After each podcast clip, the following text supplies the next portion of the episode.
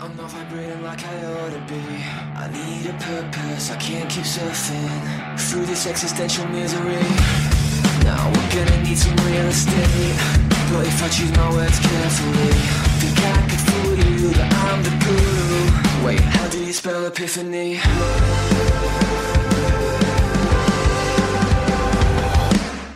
Before the truth will set you free,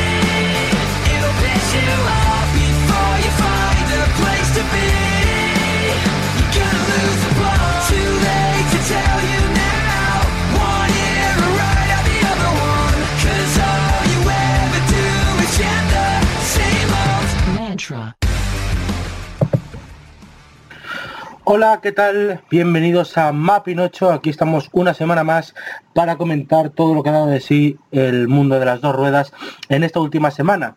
Eh, venimos de un fin de semana muy cargado, el super fin de semana del motor con los dos grandes campeonatos del mundo disputándose con MotoGP en Alemania y con Donington y con el Mundial de Superbikes, mejor dicho, en Inglaterra, en Donington Park.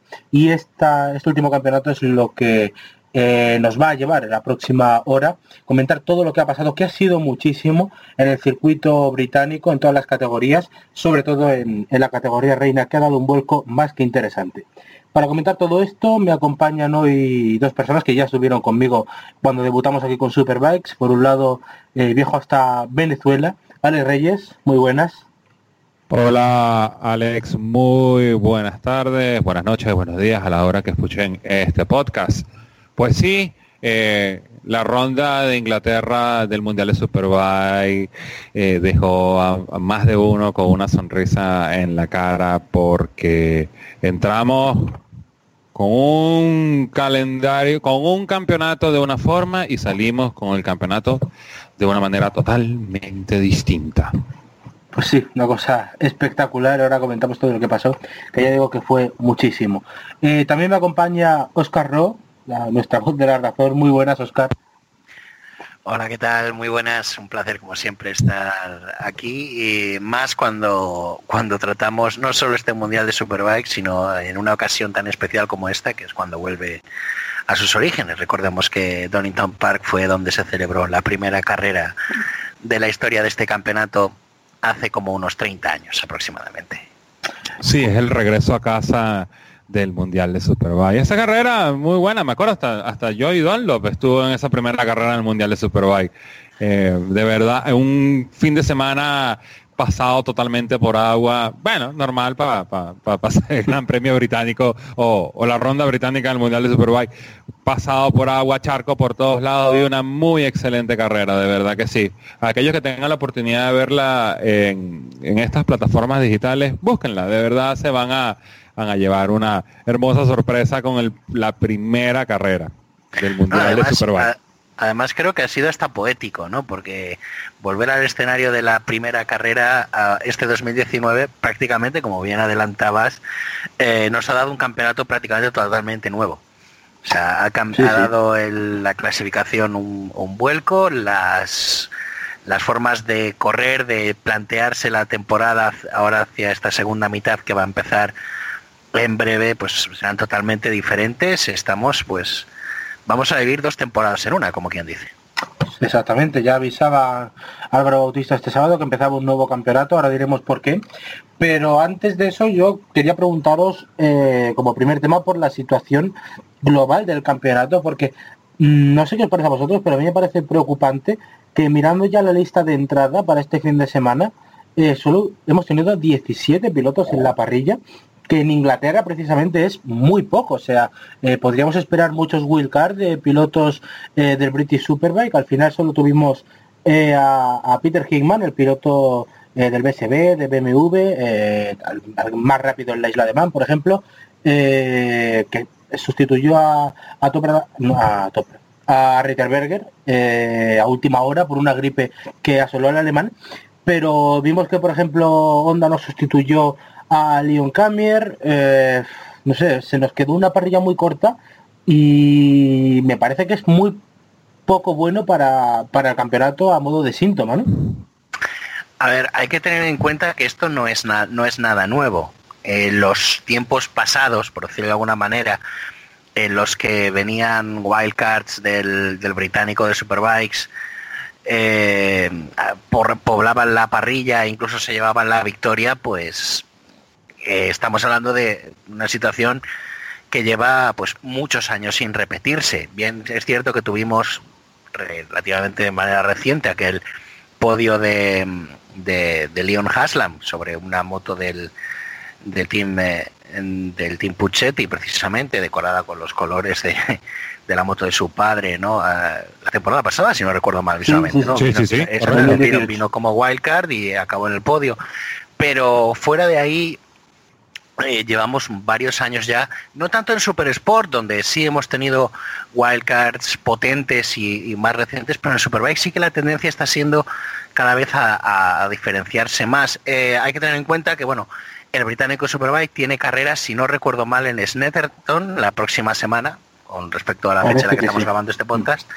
Eh, es una prueba difícil y es una prueba que, que, que exige mucho mucho mucha preparación, con lo cual también hay que tener en cuenta que hay muchos equipos y muchos pilotos que no están dispuestos a arriesgarse, eh, sobre todo los punteros, que son los que se lo pueden permitir, por presupuesto, básicamente a estar en esta en esta ronda. Tenemos a Scott a Scott Redding liderando el británico en este momento, pero que ya ha tenido varias caídas y demás y no quiere permitirse, no puede tampoco jugarse o tener ese lujo de hacer un wildcard, casi la misma situación que está teniendo, por ejemplo, Josh Brooks. Eh, de, eh, por ejemplo, Chai Forest, evidentemente, sería el, es el piloto ahora número uno de Honda en el, en el panorama de las Superbikes, pero teniendo en cuenta la experiencia que tuvo Honda con O'Halloran el año pasado, sustituyendo precisamente a Camier, creo recordar que fue en Misano, sufrió una caída y se partió una pierna, estropeando totalmente su temporada, pues claro, eso sienta un precedente también de que los equipos no están tan dispuestos a jugarse a los pilotos eh, en, wildcards que deportivamente igual no le suponen tanto, ni los pilotos tampoco están tan dispuestos ahora mismo en el campeonato británico a, arriesgarse a una carrera que puede que no tenga, a la vista de que hay pocos equipos en el campeonato ahora mismo, una proyección para conseguirles una moto en otra categoría para el año que viene, pues jugársela en este en un wheelcar como, como este, ¿no? Eh, exponerte a una lesión o a una o a una caída que te fastidie el campeonato, que literalmente te pone el pan encima de la mesa, no es fácil. Y tampoco es una situación exclusiva de, del Reino Unido. No olvidemos que eh, presumimos de que tenga España pues la, la, mayor potencia mundial del motociclismo en este momento y de las dos rondas que ha tenido el campeonato del mundial de Superbike este año en, en, en España, ninguna de ellas ha tenido wildcard tampoco. Cierto. No, y hay otro aliciente que tiene también la ronda británica del Mundial de Superbike. Este es el primer año que le cambiaron la fecha. Acuérdense que normalmente el Mundial de Superbike cuando llegaba a Inglaterra se corría en lo que se llama dentro de los países británicos, o, o más que todo en los Estados Unidos, lo que se llama el Memorial Day Weekend, que es el último fin de semana de mayo. Eh, el Mundial Dorna decidió este año pasarlo de la última semana de mayo a eh, mediados, ahorita a principios de, de, julio, y sencillamente eso también no ayuda mucho a cómo tú puedes programar eh, qué podemos hacer en ese aspecto, de decir, bueno, eh, tenemos esta carrera, ¿cuándo es la próxima carrera? Bueno, sí, tenemos cierta ventaja, podemos darnos el lujo de, ir eh, y correr un ratico eh, sin, sin, sin traer ejemplos como el de O'Halloran en, en, en Misano, pues, que se cayó y se partió la pierna, pues siempre pensando de que, bueno, sigue siendo una buena vitrina a nivel mundial, una participación de Walcar en el Mundial de, de Superbike pero pienso que también este ha sido un, gran aliciente, pues este cambio de fecha eh, que realmente hasta yo ni me acordaba, pues, pues normalmente eh, ese es un fin de semana que para mí es muy cargado de motores, tienes el Gran Premio de Mónaco de Fórmula 1, las 500 millas de Indianápolis, las 600 millas de Charlotte de NASCAR, y siempre estaba ahí en, en, en ese punto central entre Mónaco e Indianápolis, que como un saltito, y este año me quedé así como que, ay, este año no hay Superbike, oye, no me acordaba, entonces eh, realmente... Eh, pienso que también tiene que ver algo en ese aspecto, pues, pero eh, Oscar tiene cierta razón, pues, eh, la, la especialización de las diferentes categorías ha hecho de que la presencia de pilotos wildcard de alto calibre, porque em, se me, se me viene a la memoria Javier el Amor en, en el, gran Sí. premio, en el Gran Premio de Cataluña. Eh, así, eh, de- esos pilotos de, de alta categoría, un Scott Redding, un, un Josh Brooks o, un piloto como Xavi Forest, eh, que tuvieron una oportunidad con Kawasaki, que tuvieron una oportunidad con, con, con Honda, con Yamaha, etcétera, etcétera, etcétera, no lo van a querer hacer porque eh, realmente este em, es poner en riesgo eh, hacer algo esto. Y lo comentaba fuera de micrófonos con con con Rubén antes, mientras esperábamos para el señor Oscar, eh, que por ejemplo los pilotos de road racing por lo general a, a veces lo hacían, pues, pero después del accidente que tuvo eh, Hutchinson, sí. y a Ian Hutchinson en el británico de Superbike, donde se partió la pierna en cinco puntos y casi termina, termina, termina lanzando toda la carrera al trasto de la basura, el- los pilotos de Superbike de, de Road Racing dijeron no, no lo hacemos más. Hasta que llegó este Peter Hickman y porque Peter Hickman, aparte de eso, lleva eh, una cierta doble vida, pues él hace su carrera dentro del Road Racing y también tiene su participación dentro del Mundial de Superbike y fue el piloto que llamaron a última hora para reemplazar a Reitenberger para eh, con el cuadro gripal que tenía el piloto alemán. Sí. Sí, además en todo caso, Hickman no está teniendo, no está ahora mismo entre eh, los, ya digo por lo menos en este momento, ¿no? Entre los candidatos al título en el británico Superbike, con lo cual también digamos que tiene un poco esa ese margen, ¿no? De decir, pues mira, igual sí me lo puedo permitir, el tomarme este fin de semana es una gran oportunidad para, para él, para Smith, su patrocinador personal, para BMW y para eso, para ganarse un punto a su favor. Ahí sí él tenía mucho que ganar y yo creo que además lo ha hecho muy bien y ha demostrado un Sí. gran potencial para muchos.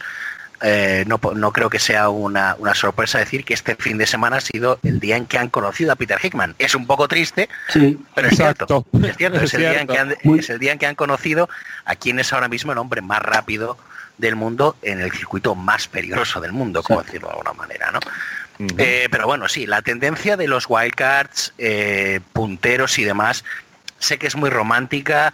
La historia nos ha traído grandes pilotos gracias a esa, a esa modalidad, ¿no? Recordemos a los japoneses en los 80 y los 90, brillantes eh, leyendas del motociclismo como Daijiro Kato comenzaron pues eso, siendo o, Norikabe comenzaron eso siendo pilotos eh, wildcards en, en, el en el campeonato del mundo pues cuando el All Japan también se hacía con motos de 500 y demás entonces eso permitió esa entrada. Y sí en el británico Superbike hemos tenido brillantes wildcards pues de, de de donde estaban también pues, me recordaba precisamente hoy creo recordar que fue la carrera en 2003 en Brands Hatch.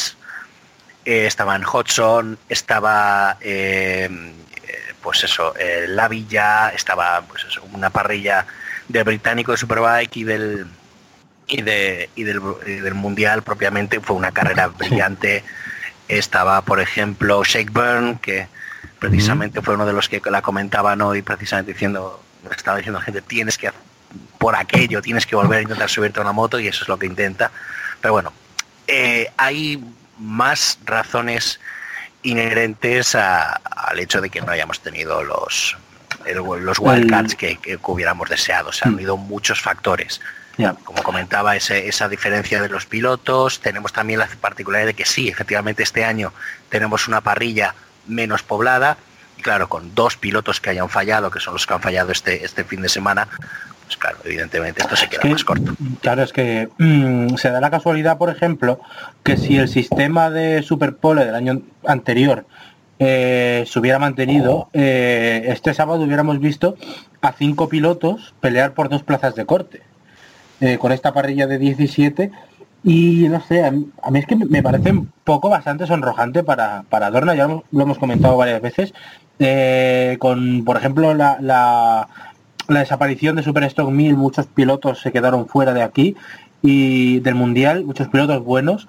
eh, también caídos por el camino. Yo, por ejemplo, este fin de semana en, en Motoe veía a dos sobre todo, a Nicky Tully y, en especial a Sabadori, que me parecen dos talentos que nunca tuvieron que abandonar el mundial. Nicky Tully tuvo muy mala suerte a la hora de elegir el cambio de Yamaha Honda eh, y luego eh, Salvador y a mí eso me parece un crimen que, no esté aquí. Pero es lo que digo, me, me da la sensación de que eh, Superbike eh, le urge aumentar esta parrilla y tiene mucho material para hacerlo y mucho talento esperando la puerta. El talento para de pilotos sobra, eso es indudable. O sea, tenemos, como has comentado probablemente, a las dos máximas eh, ausencias que tenemos en este momento en las dos principales categorías. ¿no? Es de Tuli merecería y sería un contendiente al título sobre una Yamaha en Super Sport ahora mismo, sin duda alguna y sin duda alguna pues también es eh, Lorenzo Salvadori tendría sin duda, con una buena moto sería también un gran animador de la parrilla. Pero el problema principal también es que eh, por ejemplo en el caso de Salvadori eh, la, su, su ausencia está fundamentada en la marcha de Aprilia y ahí Dorna relativamente tiene poco poca mano en la situación. Aprilia decide centrarse en MotoGP yo aún sigo sin entender por qué, pero bueno, se, entra en MotoGP emperrado ahí y tal. Yo estoy llegando a pensar que los responsables de, de Aprilia no son de Italia, son de Bilbao y son y está pensando, pues vamos a, a, ganar el mundial de MotoGP por mis huevos, ahí va la hostia, pero no, es que y vuelvo y quiero avisar si bien en el anterior programa perdimos a la audiencia alemana por mi acento y mi imitación en este caso está justificada porque recuerdo que nací en Vizcaya. En fin eh, a lo que iba. Eh, aquí tenemos el principal problema ha sido no solo que falta falta talento sino que han desaparecido equipos. Pero también hay que tener en cuenta qué equipos han desaparecido. Han desaparecido los los colistas de la familia, que los colistas de la parrilla, el Team Todd, por ejemplo, sí. que era básicamente una comparsa en los últimos años, u otros equipos que estaban eso. Sí, esos equipos, esos equipos que, que, que, que, lo que hacían era una puerta eh, a revolving door, que lo que hacían era entrar pilotos, sacar pilotos. Entonces, bueno, eso mantenía el mercado del wildcard siempre eh, hasta cierto punto abierto, porque era que, a ver, ¿quién tiene más quién tiene más pasta ahorita para para correr. Tú, bueno, súbete tú. ¿Quién te, ahora no la tienes tú, no la tienes tú, bueno, te subes tú. Entonces, bueno, exacto, exacto. Eh, en ese aspecto, pues, y, y eh, regresando al tema de, de, de, Aprilia, mira, si quieres el número de Romano Alvesiano, yo te lo doy, yo no tengo ningún problema. tú lo llamas y le preguntas. Sí, sí, hablamos en euskera y ya sacamos dudas, ¿no? Pero, no, pero, pero le, habla, principal... le, le, hablas en le hablas en, en, en Bilbao eso a ver si, si te entiende, porque yo todavía no entiendo que, o sea, tienes una moto buena para el Mundial de Superbike, pero no, voy a dedicarle todo el tiempo a una moto que no camina, que al final del día, cuando le quitas todos los coroticos, es la misma moto que tenías en el Mundial de Superbike. No, pero por ejemplo, eh, por ejemplo, volviendo un poco, a, digamos, a poner la, el comentario on track y eh, vamos hablando un poquito más en serio, eh, lo que comentaba Rubén antes directamente, pues tendríamos eso, solo cinco o seis pilotos luchando por eh, cinco pilotos, ¿no? Luchando por los puestos de corte. Eh, si tuviéramos esos equipos en parrilla, pues seguirían siendo los mismos los que lucharían por el, por el puesto de corte, porque esos los que faltan básicamente son los que siempre estaban los últimos. Es un proceso de cambio. Lo normal es que lleguen equipos, llegasen equipos potentes. Tiene que encontrar Dorna la manera de potenciar uh, la entrada de marcas y la marca y la entrada de equipos sea pues como hizo con Yoda hace unos años que fue traer estructuras que están pues al límite en MotoGP o en otras categorías es decir oye mira podéis entrar en este campeonato eh, os va a salir más económico podéis tener más cuota de pantalla y vamos a hacer un trabajo de, de de dinamización, de promoción y demás y hacer que este campeonato también sea rentable económicamente para los equipos. Entonces, pues ahí se podría conseguir más, pero es un proceso que no puede hacerse de un año para otro.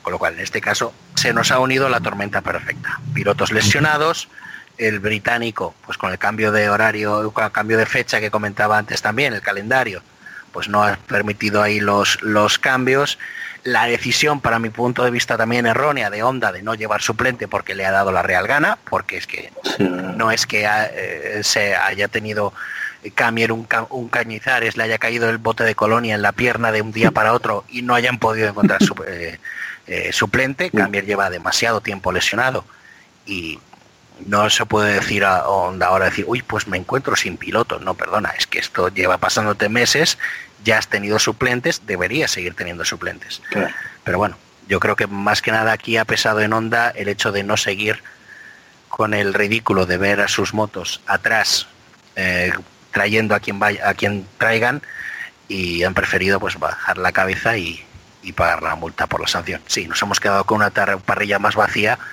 pero bueno, yo creo que eso en este caso al menos no ha disminuido en espectáculo y en emoción a lo que hemos visto este fin de semana.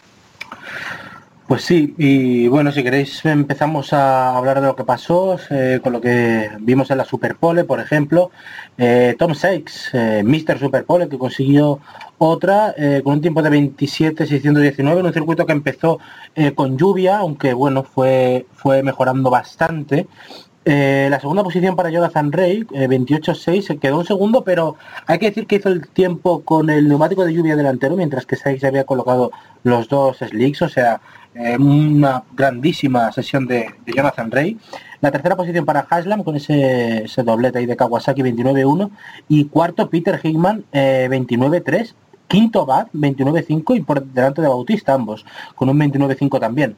Eh, eh, los dos nombres del fin de semana, los dos grandes nombres, ¿no? Yo creo, eh, Hickman y, y Bad. Eh, nos encontramos a Toprak séptimo, que luego dio mucho que hablar, pero como carta de presentación, ¿no? Eh, perfecta para, para ambos. Eh, y yo debo decir que me alegro muchísimo por Baz y por Tencate. ¿eh? O sea, estos resultados, eh, de hecho lo hemos visto este fin de semana como mejor Yamaha. Y, no sé, a mí, a mí esto me, me deslumbra, no sé qué pensáis vosotros, pero esta adaptación que ha sido perfecta al campeonato en su regreso.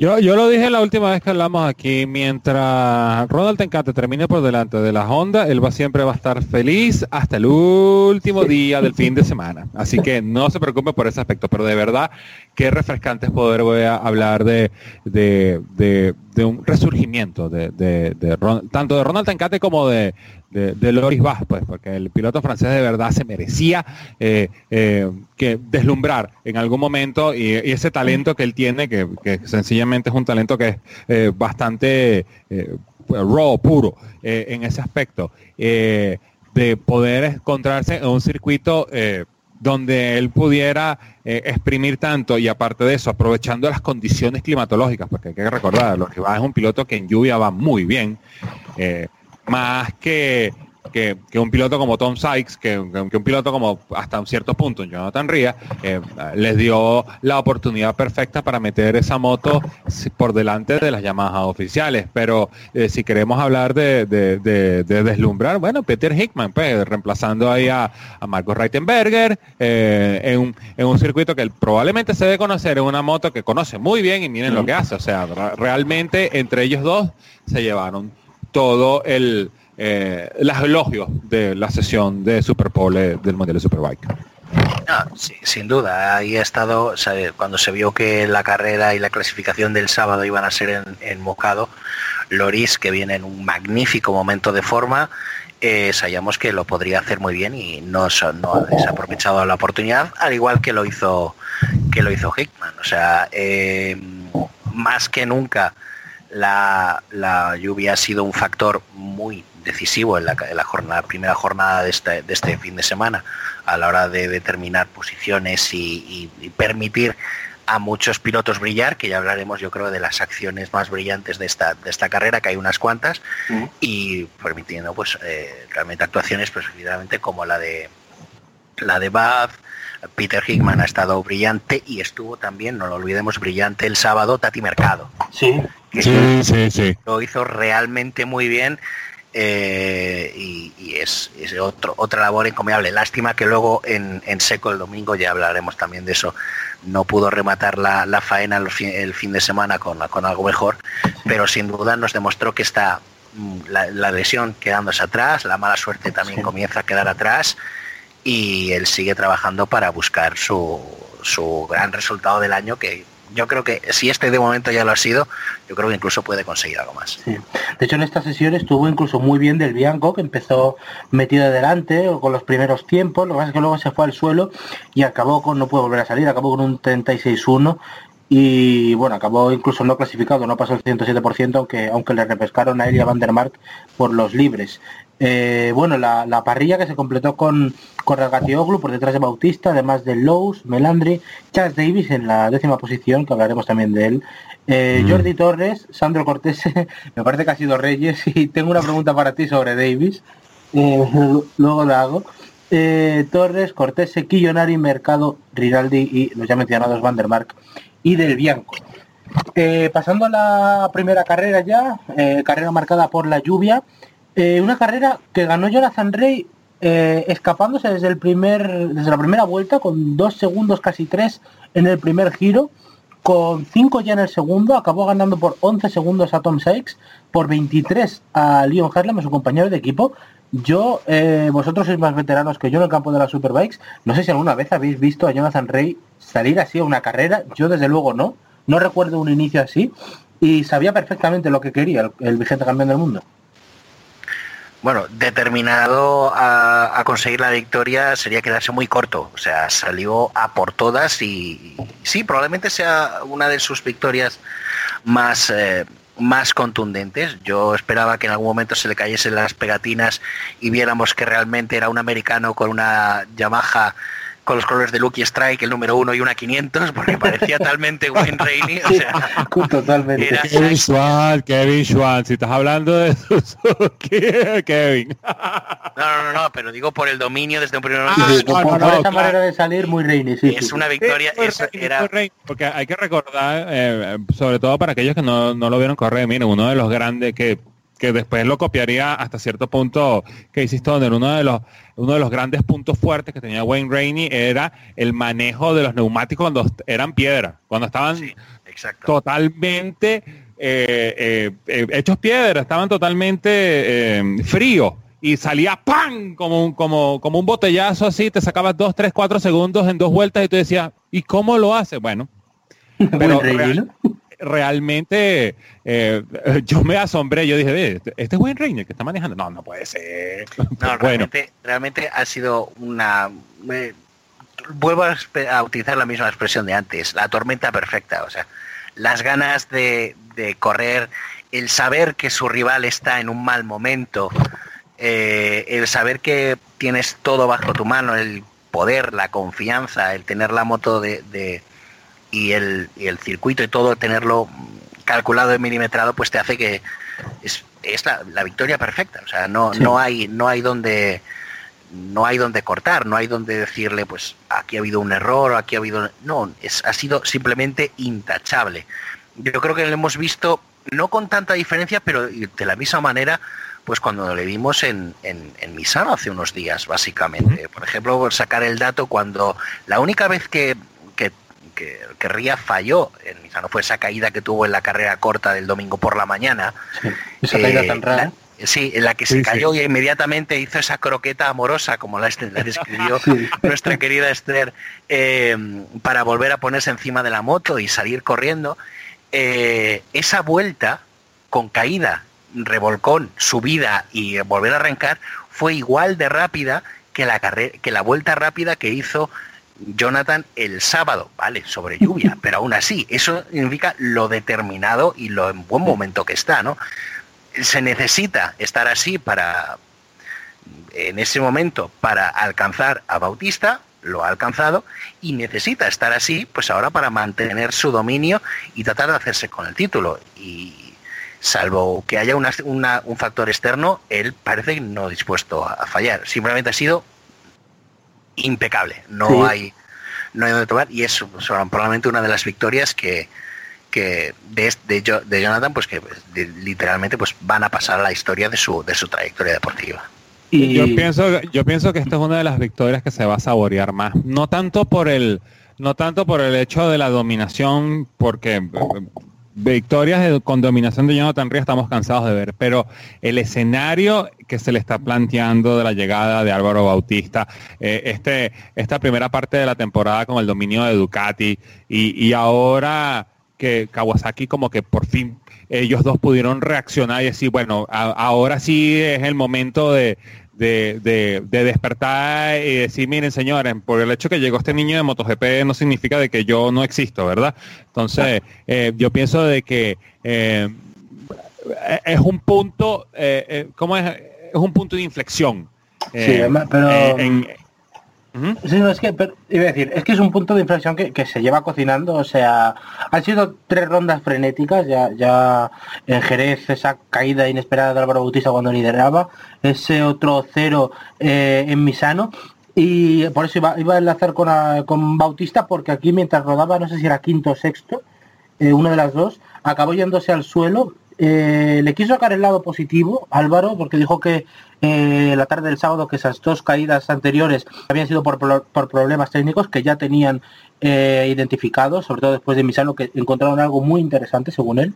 Pero aquí fue por estas condiciones de la pista Incluso el propio Jonathan Rey se encargó de disculparle porque dijo que, eh, que no había rodado para nada en lluvia, solo pudo, pudo rodar en lluvia en los test y, y bueno, eh, los test que hicieron, eh, que hizo Ducati.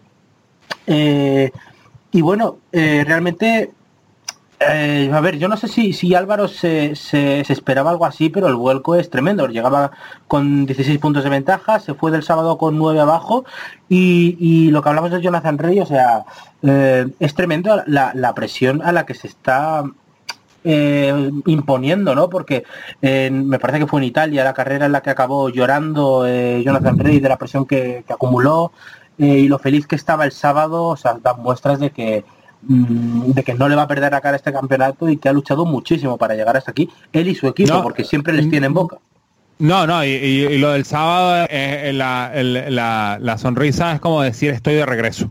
Eso es. Ahora es que se va a poner campeonato bueno. Sí, sí, a mí me da esa sensación.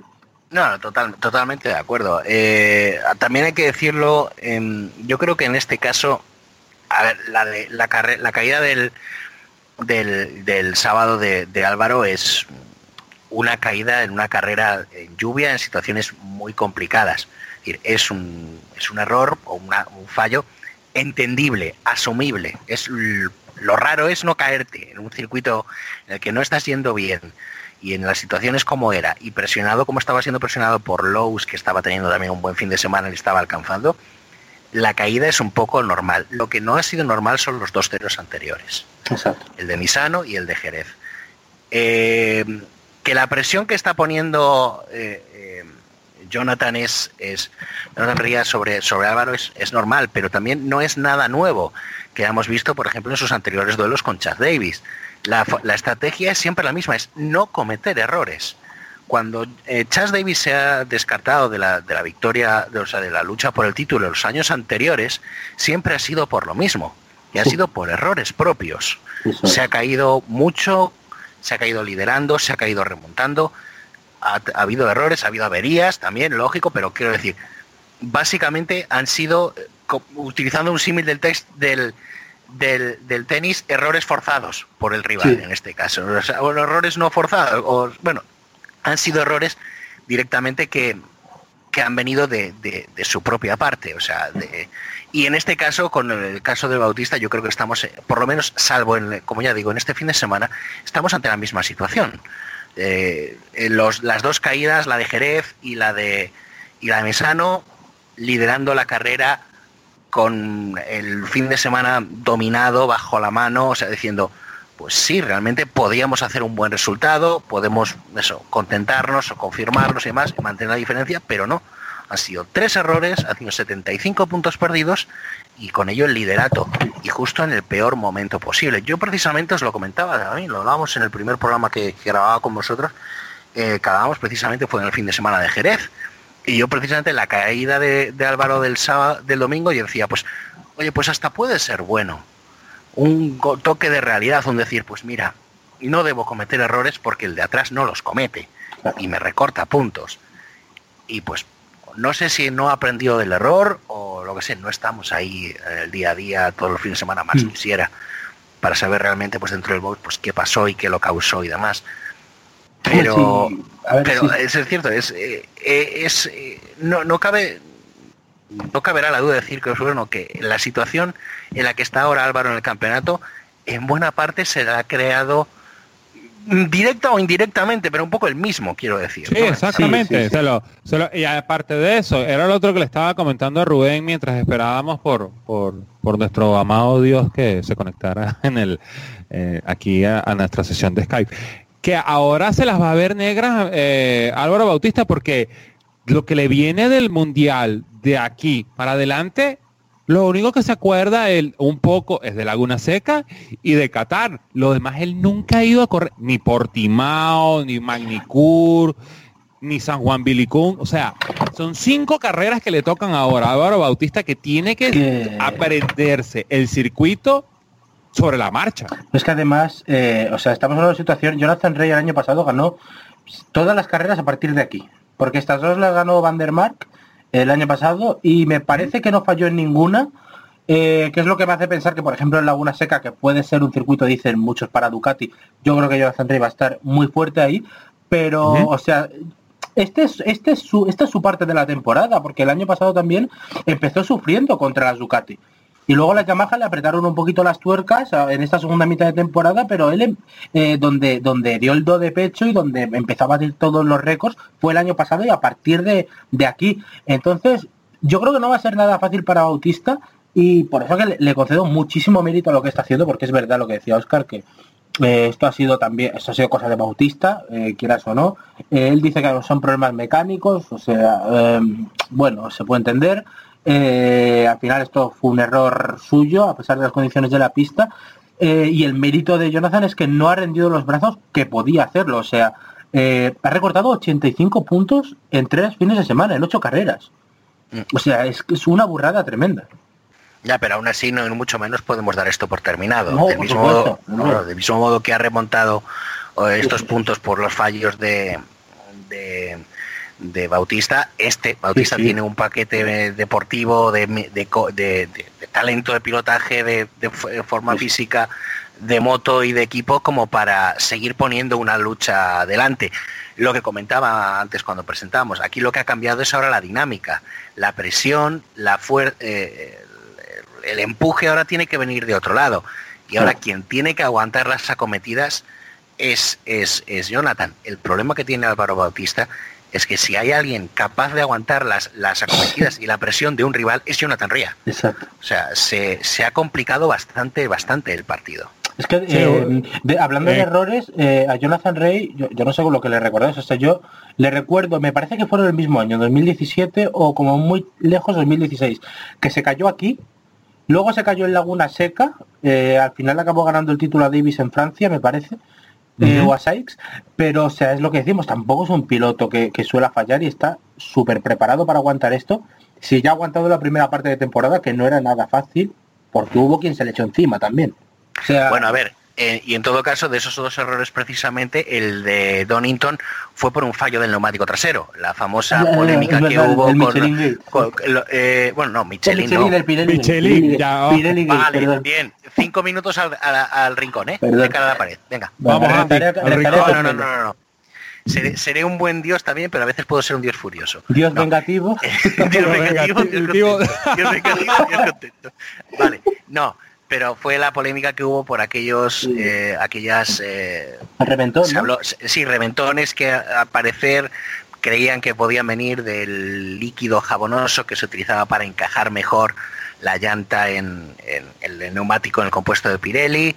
Luego se habló también de que las presiones podían ser lo mismo, la, no exactamente las mismas, pero bueno, se introdujeron unas mejoras precisamente a partir de, de Portimao, perdón, de Portimao, de Donington Park y ya no hubo ya no hubo más problemas, pero con lo cual precisamente eso, si hubo un error en aquella temporada, pues que podemos no, no acusar a, a Jonathan de, de cometer, pues fue precisamente ese. Sí, sí. Los errores que, que pudo cometer en su momento eh, Ría eh, y los cometió fue cuando un piloto debe cometerlos de verdad, que fue en esos primeros dos años. Y aún así fue un piloto eh, cuando empezaba con Honda Tencate, piloto potente, piloto que aprendió muchísimo, sobre todo por ejemplo de Carlos Checa, que fue su compañero de equipo esas dos temporadas y demás, eh, o sea, ser capaz de aprender tus errores y mantenerte ahí delante eh, después es yo creo que es, digamos es el epítome de una carrera deportiva perfecta el perfecto camino hacia convertirse en lo que es hoy en día el mejor piloto de la historia de Superbikes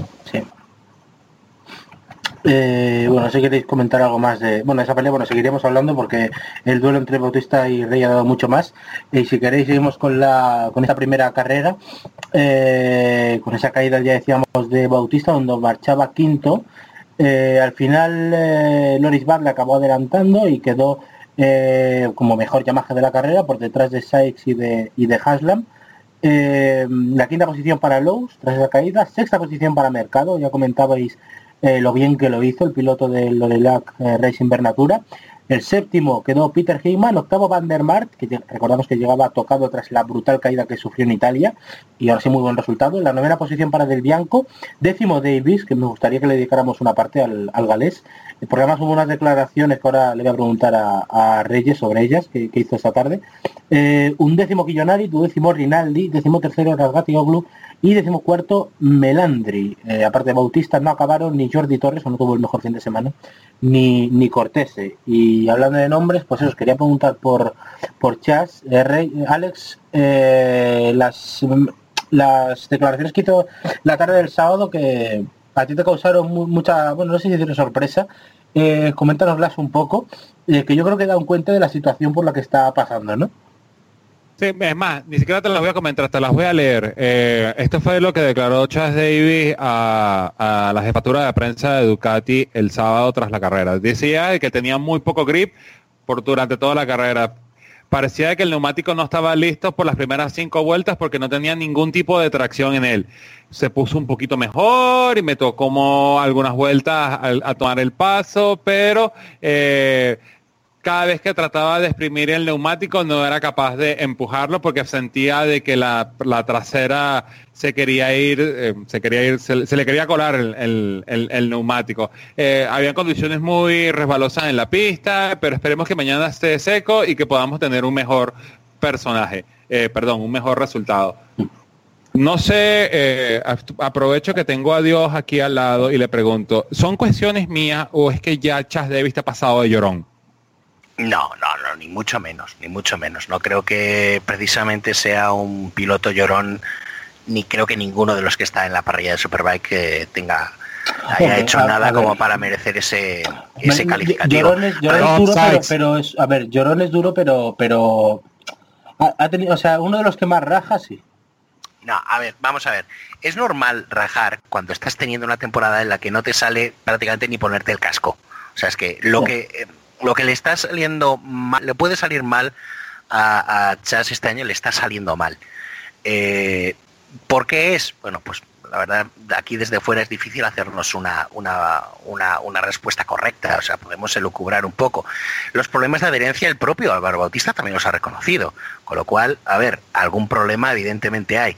¿Tendrá que ver con el régimen de giro de la moto y su forma de transmitir la potencia a la- al asfalto, lo que permite que, pues, que la Ducati pues, acelere más que el resto de las motos? Quizás eso causa problemas en superficies pues, deslizantes o con poco agarre. Pues puede ser. Eh, los primeros momentos de la carrera, quiero recordar, la, la larga de hoy del domingo, eh, eh, Chas estaba delante, o sea, se puso inmediatamente detrás de, Bautista, luego que después con el desgaste de neumático perdió muchas posiciones. Hay muchas po- posibles causas por el mero hecho de que, de que no esté rindiendo bien eh, Chas Davis.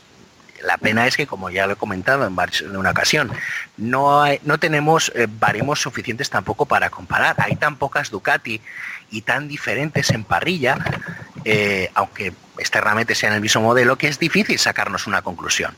Tenemos a Laverty, cuando el pobre puede correr con las lesiones que está teniendo y la mala suerte también, con unas suspensiones bitubo que no tienen nada que ver, unos No. relajes totalmente diferentes, con lo que es imposible compararla. La propia moto del, del Team Barney usa la Showa en vez de las Olins que lleva el equipo oficial, con lo cual, eso ya lo vimos también con, con Michele Pirro en la Wildcard en, en Misano, en la que dice, oye, mira, es que las motos son totalmente diferentes y se sienten diferentes y es muy difícil sacar una conclusión para la otra.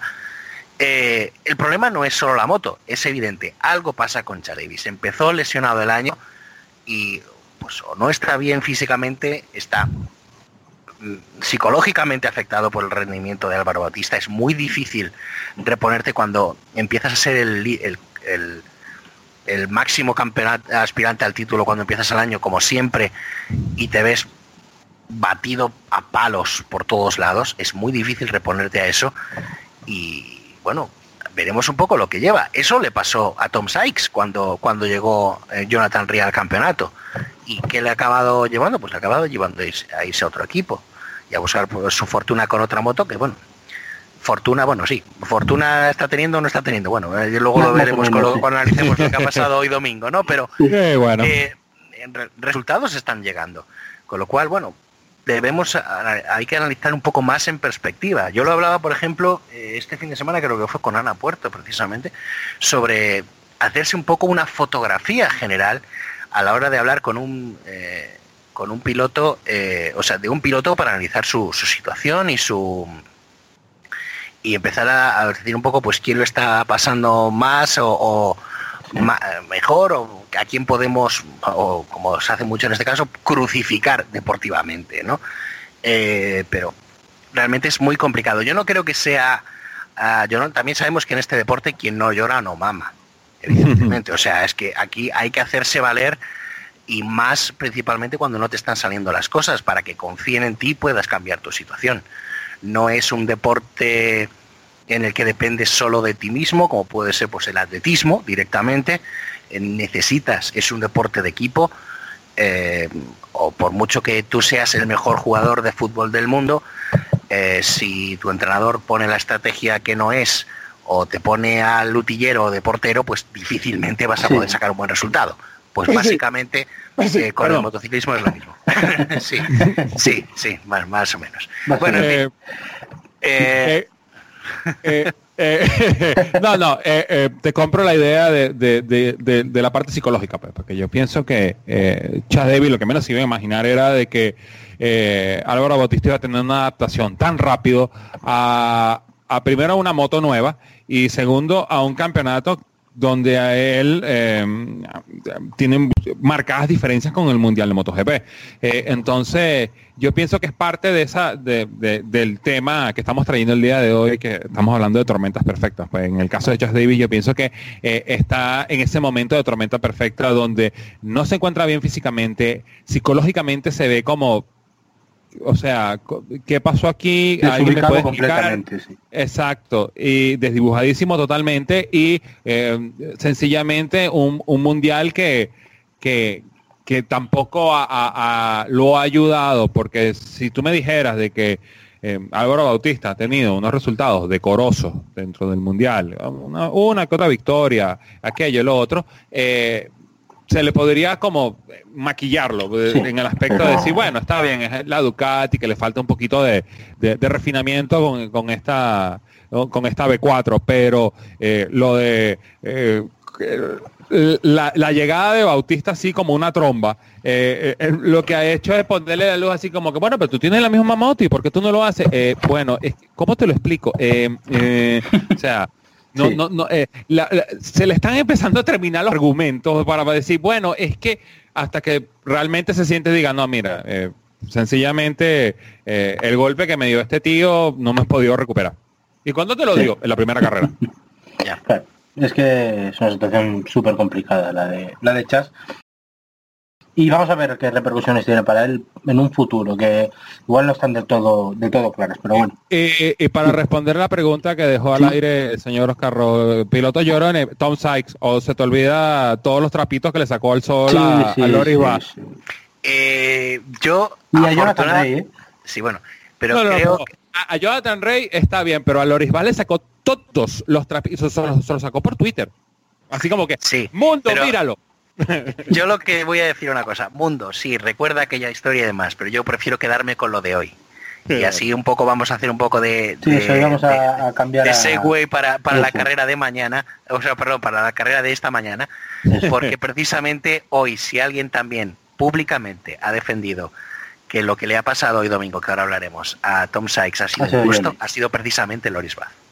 Sí, Sí, Lo cual, eso también, yo lo veo con un sentido, no creo que aquí vaya a, a salir una amistad y vayan por ahí abrazaditos de la mano ni demás, pero oye, Y, Pero es que no es el y gesto con el que hay que precisa- quedarme. y- y precisamente el segundo en discordia, Jonathan Enrique también lo ha defendido. ¿eh? También, lo primero que ha hecho exacto. en cuanto ha llegado a la- al, al corralito. Eh, eh, estoy, estoy haciéndome la foto mental de los tres metidos en un pop cerca de Donington Park y no puedo. No puedo. Sencillamente yo solo- no puedo. yo El solo tiempo digo una todo lo cosa. cura, ¿eh? Solo digo una cosa. Estaré en Portimao. Voy a intentar sacar esa foto. ¡Eh!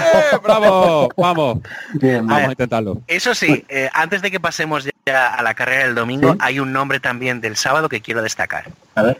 Alessandro del Bianco. Sí. ¡Eh! La salvaje, qué shock, Oh, por sí. Dios. Ya no solo, ya no solo la salvada que, por favor, si alguien no la ha visto, Ya va a ser, va a ser uno de los GIF del, o GIF, o como queráis llamarlo, del, del año motociclista que se van a repetir.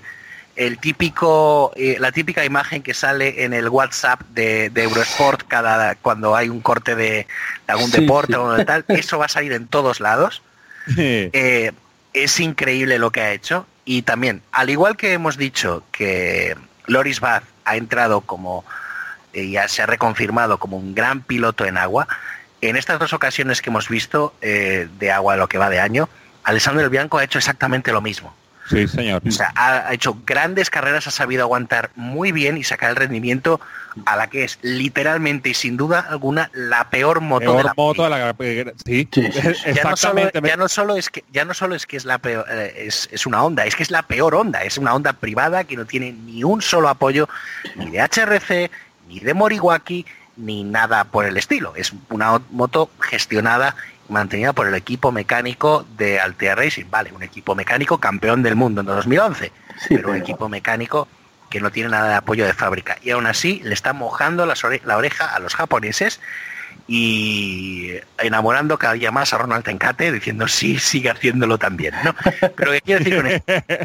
Eh, Del Bianco ha sido crucificado mucho este inicio de temporada por las caídas que ha tenido, por los abandonos y principalmente, y creo que en aquel punto con razón, por una acción que tuvo en la carrera del domingo, si no recuerdo mal, la primera, la de la mañana, en Motorland Aragón, en la que tuvo una caída con eh, Tati Mercado, que precisamente le provocó esta lesión Ah, sí. que le ha tenido fuera de carrera, pues eso, hasta la pasada ronda de Misano.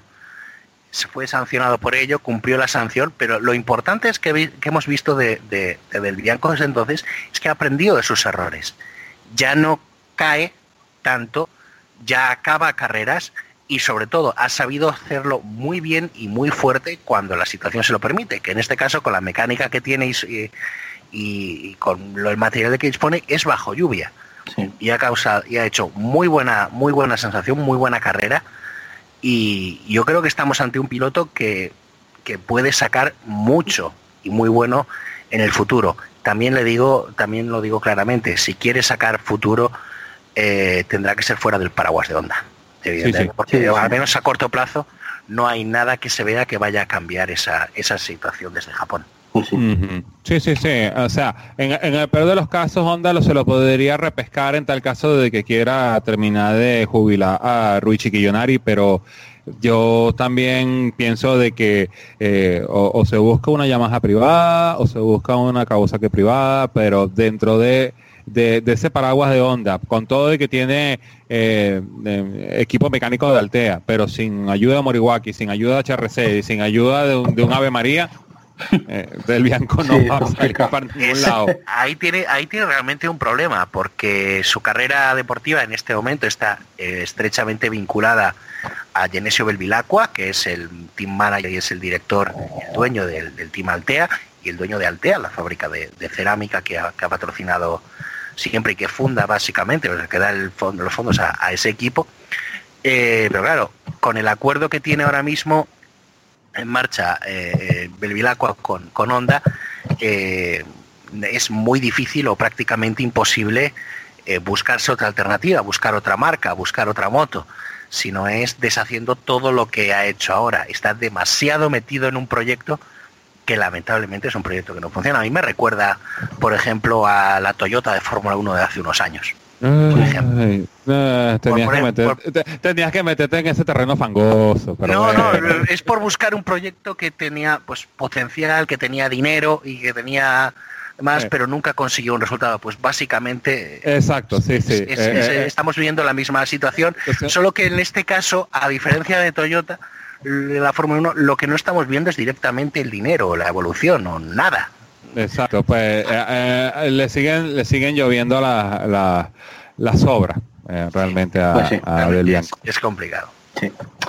Bueno, pues pasamos ya a la carrera del domingo, a la primera. Eh, iba a decir la polémica, pero a ver, sí. Y, y yo creo que ha puesto de acuerdo a mucha gente, pero bueno. La explicamos, eh, carrera de sprint, eh, normalmente de 10 vueltas. Eh, se tuvo que suspender en la octava vuelta por una bandera roja. La victoria fue para Jonathan Rey por delante de Tom Sykes, de Topra Negativo, que completaron el podio, y detrás Haslam, Bautista, Bass, Lowe's, Davis, Van der Mark, Torres, Melandri y Rinaldi. ¿Qué pasó con el resto? Bueno, Peter Hickman, el compañero de Tom Sykes, rompió motor, eh, dejó aceite en la pista y eso provocó eh, la caída, eh, que no pudieron evitarlo, de Sandro Cortese, de Tati Mercado, de Alessandro Del Bianco y de Ryoichi Kiyonari. En un total de, de cinco caídas que bueno, de- dejaron pues eso, la, pista impracticable, se sacó la bandera roja y qué pasó que se sacó la bandera roja y cuando llegaba a la cabeza de carrera se encontraron con el aceite en la pista, aunque fue bueno, vieron la bandera roja, vieron la bandera de pista deslizante que había antes de la curva, eh, teóricamente, porque por ejemplo luego Jonathan Rey dijo que no la había visto o que no la habían desplegado directamente, el caso es que en el punto de la curva no, no había un aviso. Y bueno, Jonathan, perdón, Jonathan Rey eh, estuvo a punto de caerse y el que no pudo evitarlo fue Tom Sykes, eh, que bueno, volvió al, al corralito como pudo, directo a celebrar su segunda posición, hasta que le descalificaron porque no volvió con la moto en cinco minutos. La pregunta que os hago es clara. ¿Para vosotros eh, tenía que ser descalificado? Eh, A ver, Alex, Eh, mm, bueno, habría que ver cuál es el, el- el reglamento que tiene eh, el Mundial de Superbike en ese aspecto, pero si realmente eh, las reglas dicen, mira, si tú no regresas con tu moto en cinco minutos después de una bandera roja, ahí no hay mucho que patalear. O sea, ah, sí, hay un fallo a, a nivel de los de, los ayudantes de pista, no, que, al final del día eh, eh, es lo que termina el punto de discusión después, porque hay gente dice que sí la ve, gente dice que no la vio, que, que, pero si, si ellos están pasando por la recta principal y ya existe la bandera roja, porque eh, el, el detalle está de que ellos dicen que ellos no ven, sea, ellos ven que hay bandera roja, pero ellos no se dan cuenta porque hay bandera roja. O sea, ellos no, el, el accidente de Hickman había pasado en otra parte del circuito, eh, obviamente están le- levantando la marcha, ok, bandera roja, bueno, vamos a devolvernos poco a poco y eh, pasa lo que pasa eh, en, en lo que es el Mundial de Superbike, la interpretación de un Big One de NASCAR, porque cinco pilotos que se caigan por una mancha de aceite es lo que el Mundial de Superbike quiere, interpreta como un Big One. Y, Sí. y- y sencillamente eh, se, se cae Tom Sykes. Entonces, bueno, Tom Sykes lo que hace, bueno, me recojo, me, me limpio y me voy al, al, al- al corralito a celebrar. Y cuando dijeron, no, no, no, usted no lleva en cinco minutos, usted se me va. Entonces, eh, él va a dar para muchas interpretaciones porque eh, siempre va a tener gente que dice, no, yo sí vi la bandera, no, yo sí, yo no vi la bandera. Entonces, A ver, es que igual el que es a ver, complicado, es complicado. lo, lo que pasa es que igual el tema no está tanto en la bandera, sino, o sea, por reglamento está bien descalificado. Lo que pasa es que no sé si deberían haber, haber, haber abierto un poco la mano, ¿no? O seguramente la regla se modificará a partir de ahora en este caso. hay Eh, no- una... ah, sí, perdona. No, no, No, lo siento, termina. Era para preguntarte, no, no, que qué pensabas, Oscar. A ver, hay una, hay una particularidad. El reglamento efectivamente está correctamente aplicado. En situación de bandera roja, todos los pilotos deben volver al parque cerrado en menos de cinco minutos eh, por sus propios medios y sin cortar la, la pista por ningún lado. Aquí tenemos la circunstancia de que había una parte de la pista que estaba intratable. Bueno, por lo menos en la trazada de la pista. Eh, el aviso estaba, se ha visto, hay pruebas fotográficas del puesto de comisarios que está justo antes de la bajada del, eh, del Sydney Hairpin, que es donde cayó, la famosa curva en U, mítica curva de la famosísima leyenda urbana del eh, trazado deslizante en el circuito de, de Donington precisamente por el, el queroseno que cae de los aviones, con lo cual Hickman no creo que haya ayudado mucho a despejar ese, esa leyenda, pero bueno. Eh, en ese puesto anterior, que está justo antes de la bajada, estaban las dos banderas. La bandera roja y la bandera de suelo deslizante estaban desplegadas. Eh, si hubiera habido algún comisario que les indicara, pues fuera de la trazada, id por el interior y demás, porque Kiki lo hizo bien, salió recto por la parte más externa posible de la pista. Lo que pasa que es justo la trazada para tratar esa curva en U tan rara, pero es que no le quedaba más remedio. Es una, de nuevo, volvemos a empezar la tensión. Yo creo que es la, si podemos ponerle un, pro- un nombre al programa de hoy, será tormenta perfecta. Era la tormenta perfecta para que hubiera pues una caída masiva y que hubiera esta situación. Eh, ¿Se podía haber hecho algo para evitarlo? Pues precisamente en el circuito de Donington Park, en la chicana anterior a esta curva, las famosas S de Fogarty, hay un atajo que lleva directamente a la recta de meta. Es el trazado del Donington Park. El National. El El National, National, exactamente. ajá. Con lo cual, si viendo esa situación, si los comisarios hubieran podido decir no, id por esa parte, se podría haber salvado la situación. Estaría justificado el atajo y, y no tendría incluso por qué haberse aplicado el reglamento y descal- descalificar a nadie. Eh, recordemos que, por ejemplo, eh, yendo en un momento al MotoGP, en Mugello nunca se hace la vuelta de la victoria completa al circuito, sino precisamente eh, antes justo de las, de las arrabietas hay un atajo que lleva directamente a- al, Sí. al pit lane, se corta la mitad del circuito. Y en reglamento de MotoGP y en Superbike coinciden en que no puedes llegar al, a la mot- con la moto al parque cerrado haciendo un atajo cuando la carrera ha terminado. Y esa también es una de las particularidades que hay que tener en cuenta. La carrera estaba terminada, pero bajo bandera roja. Si la carrera hubiera terminado con bandera cuadros normal y esto hubiera sido, eh, pues eso, una caída tonta en la carrera, en la vuelta de celebración, Tom Sykes no habría sido descalificado. Ya. Porque cuando No. la carrera ha terminado en la manera normal, ese límite de cinco minutos no existe. Porque si no, nunca habría celebraciones de, de como por De- ejemplo de- de, De pilotos tres que- horas y media, sí, sí, ya, la- ya la Exactamente. conocemos. habría que haber desca- descalificado a Valentino Rossi en 80 de sus 90 y tantas victorias. O sea, no, no, no, no podríamos haber hecho lo mismo. Con lo cual en Texas se ha juntado el- un reglamento que está creado para evitar otra circunstancia, pues que en un caso tan particular como este le ha afectado. ¿Está bien aplicado? Sí. ¿Es justo? Lamentablemente creo que no.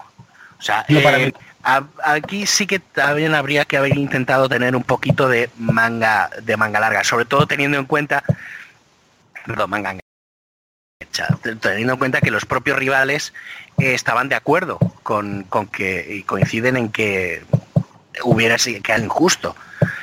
Quizá Haslam es el único que no ha dicho nada al respecto, Sí. por lo cual, claro, evidentemente, ¿no? Pero eh, y bueno, sí, si lo pensamos en modo conspiranoico, evidentemente que, que Bautista, que, que mm, Sykes no hubiera sido descalificado, hubiera puesto a un piloto más entre, entre Ría y Bautista y que hubiera beneficiado al, al británico también. Pero bueno, eh, términos eh, conspiranoicos aparte, deportivamente hubiera sido más justo no, no descalificarle. Que tampoco estuvo muy listo Tom Sykes en, oye, pues eh, que si iba demasiado rápido, no iba demasiado rápido, eso ahí no lo puedo decir, ¿no? Pero, eh, por ejemplo, en intentar llevar la moto directamente, pues hubiera sido lo mejor. Si lo hubiera intentado llevar y demás, seguramente lo hubieran dejado clasificarse. O algún piloto, incluso cualquiera de los que venía por detrás, le hubiera ayudado empujando, o llevando a rastro lo que sea, para que pudiera entrar en el, en el pit lane. O sea que no habría habido problema. Eh, poniéndonos un poco en antecedentes, recordemos el año pasado en Portimao, yo estaba allí, por cierto, siempre digo que cuando estaba en Portimao siempre es la, la coletilla, yo estaba allí. Eh, la carrera de Super Sport eh, la ganó tras una bandera roja en un primer momento Lucas Maías, no llegó a pit lane al, al Ah, parque sí. cerrado a tiempo por un pinchazo, incluso recortó parte de, de la pista, fue descalificado, pero semanas después se cambió la decisión y le dieron la victoria. No le sirvió de mucho al final para luchar por el título hasta el final, pero se cambió la decisión porque se consideró que era lo más justo. No quiero decir que el caso ese haya terminado, aunque parece ser que, que el equipo BMW, el Samuel Racing, ha acabado un poco aceptando la decisión, básicamente, Sí. no le quedaba otra. Pero yo creo que es un cúmulo de mala suerte que no debe, eh, no debe, aunque lamentablemente sí está haciendo, no debe ocultar o hacernos olvidar una muy buena carrera, un brillante duelo de, de, do- de dos a dos entre, entre Sykes y- y Ria, que estuvieron pasándose y repasándose con muy buenas acciones. Sykes podría haber luchado hasta el final por, eh, por ganar la carrera, lo cual había sido brillante. Y sobre todo esta acción también lo que le llevó es a salir atrás en la segunda carrera y que Sí, le condenó sí, también los resultados, ¿no? Hablando- Sí, no, no, nos robó la oportunidad de ver a dos grandes amigos, así entre comillas, eh, eh, pelearse por la victoria en la carrera corta de la Super Pole. Sí, A ver, amigos, ami- enemigos o que se lleven mal, no creo que lo hagan, ¿eh? No. no, no, No, no, no, por eso, por eso el amigo entre comillas, pues, porque Ya. eh, ellos tienen su pasado y, y no, no lo pueden negar, pues.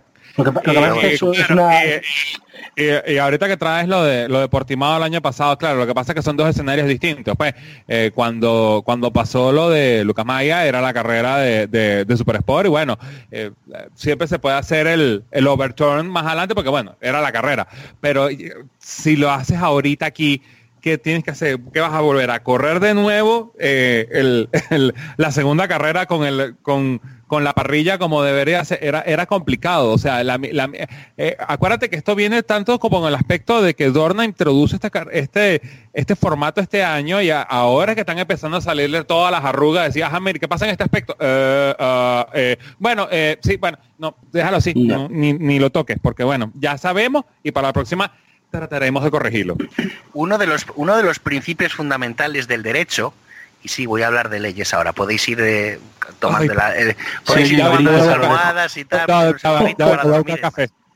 uno de los una de las principales eh, pro- uno de los principales problemas que tiene la legislación y el hecho de, pues, de crear leyes es que van siempre por detrás del delito hasta que un suceso no ocurre no se legisla no por ejemplo eh, cualquier norma que o cualquier regla que intentemos sacar para eh, eh, justificar o digamos para regular la tecnología hasta que la tecnología no existe no se puede regular. Y pues lo mismo pasa en el mundo del deporte. Hasta que no nos vemos con una situación que nos puede resultar chocante o, o difícil y demás el reglamento a aplicar puede ser oscuro o puede ser muy interpretable y claro, nos tenemos que ver en la situación para poder regularlo. Y lamentablemente esto es una, una acción un efecto de prueba y error. En este caso, pues sí, aquí tenemos una circunstancia en la que igual el reglamento sí tendría que decir, bueno, pues eh, esta norma se aplicará siempre y cuando, eh, siempre, pues, en base a algunas condiciones, lo decidirá deci- de dirección de carrera ca- descalificar o no, teniendo en cuenta las circunstancias de la no llegada del piloto a la, a la parrilla. Pues ya está se puede Mm. entender. Pero claro, eso lamentablemente ahora pues es poco podemos hacer. Por poner un caso también más, más conocido y más común, eh, Carl Kraslow y el famoso eh, jump start que tuvo en, en, en Argentina, Argentina, sí, en, claro. en- en MotoGP este año. El milimétrico, El milimétrico. John- Sí, John de Stark, bar. o sea, Está- exactamente. La sanción ahora por reglamento sigue siendo un, em, un drive-thru, eh, pero sabemos que el año que viene eso va a cambiar y van a hacer que sea pues un drive-thru en casos escandalosos y en casos normales una long lap y ya está. claro. ¿no? Porque sería lo más justo y es lo normal. Y no lo han aplicado ahora porque sería eh, sería just- eh, eso, sancionar de dos maneras diferentes la misma acción. Sí. Entonces por eso hay que esperar al año que viene. Es injusto, pero es lo que hay. No es lo menos, es la solución menos mala. Y en este caso, pues, esta no es que sea la solución menos mala, es la que había. Pues probablemente para, la- para el futuro pues tengamos otra diferente, pues eso, quizás más justa. Yo mm, de esto solo voy a añadir eh, dos cosas. Eh, de la sanción, una que los comisarios están para aplicar el reglamento, eh, pero sobre todo para interpretar el reglamento. Y yo creo que aquí se podría abrir la mano perfectamente. Y quiero traer una frase de Glenn Irwin, el piloto de- del British Super, precisamente, que eh, ha contestado un tuit Mundial de Superbikes donde anunciaba la sanción, aunque luego lo ha borrado. Eh, pero bueno, era muy crítico con la sanción y ha terminado el tuit con eh, una frase que es una regla es una regla, pero el sentido común debe prevalecer. Y debo decir que estoy totalmente de acuerdo con él. Claro, en este sí, caso, pues sí, totalmente sí, de acuerdo. Pero claro, sin precedentes es como, como difícil poder decir, bueno, sí, eh, mira este caso del pasado, mira este caso del pasado, mira este caso del pasado. O sea, es primera vez que pasa y bueno, se reaccionó de la manera como se reacciona en el, en el, en el reglamento. Bueno, ya esperemos que para las próximas ocasiones que suceda esto, ya sea Sí. eh, tanto la dirección de carrera o la misma Dorna quien sea un poquito más flexible. Exacto. Vamos a hacer una cosa también, ¿no? Que Tom Sykes comprenda que no esto no es la Fórmula 1 y él no es Lewis Hamilton. A, a él, a él no le caen, bueno, no lo hagas más. No, aquí se la directamente. Lo siento, tenía que hacer el comentario. Tenía que Eh, hacer te habías tardado mucho. o sea, a- habías tardado mucho traerte Canadá, pero bueno, no te No, preocupes. no, no, está, no, está No, perfecto. no, está no, si no iba por Canadá, yo iba por otros eh, bueno, sí, Iba sí, por la carrera de. Hamilton en general, no pasa nada. Sí, no conocemos al personaje. Pero En bueno, eh, si queréis pasamos a, la, a esta segunda carrera, destacando bueno lo, lo que ha hecho eh, Tom Sykes que es, en esa Super Pole Race, que es una pena que, que se haya quedado a las puertas de esa primera victoria con BMW, pero seguramente acaba llegando con el paso del tiempo. Eh, primera victoria que no pudo conseguir en esta segunda carrera, eh, la tarde del domingo. Una segunda carrera que acabó con la victoria de Jonathan Ray por delante de Topra Razgat y Oglu. Eh, la verdad es que una bonita batalla entre ambos. Regatolo intentó pasar a Jonathan Ray, Jonathan aguantó, eh, pero bueno, al final acabó pasándole el novo irlandés haciendo su primer triplete en el campeonato. Eh, tres- por 365 eh, milésimas acabó ganando al turco justo en la semana en la que se ha hablado de que Tito Rabat podría llegar al campeonato. Esto hay que cogerlo con pinzas porque esto es una silly season. Además el, rumor era de Speedway, que tampoco es el medio más fiable, pero lo dejaron ahí que podía llegar como acompañante de Jonathan Rey. Y bueno, pues eh, que se está ahí reivindicando como posible sustituto si al final KRT decidiera cortar a Haslam.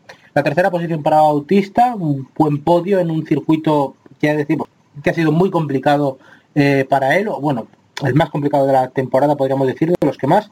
La cuarta posición para Alex Lewis por el piloto de Yamaha por delante de Haslam y de Bach, que volvió a estar delante, perfecto eh, el piloto francés de Tencate, séptimo Tom Sykes, octavo Van der que volvió a una buena carrera pese a la lesión, por delante de Davis, Melandri, Hickman, Rinaldi, Cortés, Mercado y Del Bianco. Cerraron la zona de puntos, eh, Quillonaria, como decimos sexto, esa retirada final de Jordi Torres por problemas eh, mecánicos. Eh, y bueno, mm, os pregunto, eh, ¿qué, ¿qué os pareció la carrera, esa batalla entre Rey y Regatioglu, que yo le veo tanto como su sucesor, pero tantísimo. Y bueno, pues no sé si os, os puedo plantear la, la pregunta ya. Sí, aquí hemos dicho que Ducati era claramente superior a Kawasaki. Eh, después de esto que hemos comentado este fin de semana, este doblete delante, eh, han acortado tanto las diferencias como para ponerse al nivel o incluso superar a Ducati, que hay quien lo ha dicho este fin de semana. Primero, antes que todo, eh, hay que hay, que recordar que bueno es el, pupilo de Kenan Sofoglu. Lo que pasa es que dentro de este Mare Nostrum que tenemos en el Mundial de Superbike a veces se nos olvida, pero hay los días que, que Ratchatioglu se despierta y dice, quiero dominar al mundo, ay Dios mío, agárrenlo. Eh, con respecto a tu pregunta, yo creo que más que más que eso, yo creo que estamos presentes ante una Ducati que estaba más pendiente de salvar los muebles que de, de, decir, bueno, ahora sí la carrera va en seco, vamos a ver qué podemos sacar aquí. Yo creo que vamos a llevándola con calma. Otro cero es ponernos mucho más atrás de lo que estábamos realmente. Eh, Chanto trabajando, Álvaro haciendo todo el trabajo, si Álvaro se vuelve a caer, nos vamos a seguir yendo para atrás. Y yo creo que aunque este era un circuito donde Ducati podía demostrar eh, por la construcción, por el mismo circuito como tal, de largas rectas y, zonas de frenadas de, alta potencia, que, probablemente sí estamos ya en un momento par donde, donde tanto la potencia de la, de la Ducati como la capacidad de manejo de, de Jonathan Ria y, y, ese user friendliness que tiene la, la Kawasaki están empezando a, a, a, equipararse poco a poco. Y ahora se nos viene una segunda parte del campeonato donde pareciera que eh, es una patilla, una para mí, una patilla, una para mí. Hay circuitos donde eh, Ducati pareciera tener la, la eh, el punto a favor, como por ejemplo en circuitos como el, el circuito de Portimao, como el circuito de, de Qatar, que siempre ha sido históricamente un circuito donde eh, premia la alta potencia y vas a tener circuitos eh, chiquitos, revirados, tipo Laguna Seca, tipo eh, Manicur, donde que le pueden ayudar a, la Kawasaki. Así que estamos en ese punto medio donde pareciera de que Kawasaki realmente ya alcanzó a, Ducati en ese aspecto, pero creo que estamos ante el inicio de lo que realmente es el Mundial de Superbike, después de todas estas carreras que hemos visto, pues. A ver, eh, que la Kawasaki ha mejorado no se puede negar. Ya introdujeron eh, pequeñas variaciones y una pequeña evolución, precisamente la ronda de Misano. Aún así hay que tener un poco en cuenta las circunstancias, como bien comenta Alex. El circuito pesa mucho a la hora de evaluar el resultado de, de, Álvaro y de la Ducati como para que digamos directamente no, ya la Kawasaki es mejor moto. No, es un, tenemos muy pocos muy pocos eh, elementos, muy, pocos, eh, muy pocas variables para poder sacar una, una, conclusión lógica. Necesitamos más tiempo y más carreras para, para poder evaluarlo y probablemente nunca sepan, podamos decir directamente o con una manera clara cuál es la mejor, eh, si realmente ahora definitivamente es más mm, o es mejor moto, mucho mejor moto una que la otra o si ya se han revertido las tornas. Eh, tomando la, primera mitad del campeonato hasta ahora, pues sí, evidentemente veíamos que la Ducati tenía una, ventaja de potencia, de aceleración, de manejabilidad, o sea, de gestión de los neumáticos y demás, que ahora, pues en buena parte puede haberse recortado, pero es demasiado pronto para decir directamente ya se ha, ya se ha revertido la situación. Recordemos que precisamente el principal factor que ha llevado a recortar los puntos de, de, Ría con respecto a Bautista no han sido que el hecho de que Ría haya ganado carreras sin cesar solamente, sino que también Álvaro ha cometido errores lo cual no ha acabado carreras y eso pues ha permitido ganar, recortarle los puntos principalmente. No han sido puntos ganados con ambos pilotos en pista. Con lo mm. cual es demasiado pronto yo creo para emitir un valor como decir que, que efectivamente ahora es una moto mejor que la otra. La Kawasaki ha mejorado, eso no hay duda, pero bueno, hay que ver un poquito más adelante ahora para saber que, en qué nivel están las dos. Y por cierto, hay, hay, un, hay un factor que a mí me sigue chocando, que sea ahora la Kawasaki, la moto ágil, la moto que se mueva en circuitos revirados y que sea la que pasa bien por curva y que sea la Ducati, la moto potente y que va rápido en recta, es que definitivamente el espíritu de Ducati en Superbike ha muerto, porque tradicionalmente era justo lo contrario. Sí, era, tradicionalmente era al revés, pues era eh, la, la, la, Kawasaki era quien era la, señora potencia y la otra era la, ágil que se movía. Pero bueno, la construcción de B4 creo que eh, eh, ayuda a derrotar este paradigma que trajo Ducati por muchos años. pues. Exactamente, o sea, se ha, se, ha, se, ha, cambiado la historia. O sea, no es que no sea lo que haya pasado hasta ahora no haya contado, pero simplemente es que son máquinas totalmente diferentes y es no quiero decir quizás, pero igual sí, es otra era de, esta, de, este, de este campeonato, pues tal como, tal como lo conocimos en, su momento. Bueno, de la carrera no sé si queréis comentar algo más ya para cerrar con, con Superbikes, ¿qué, ¿qué, nombres os dejó aparte de, de lo de Rey Regatio Club?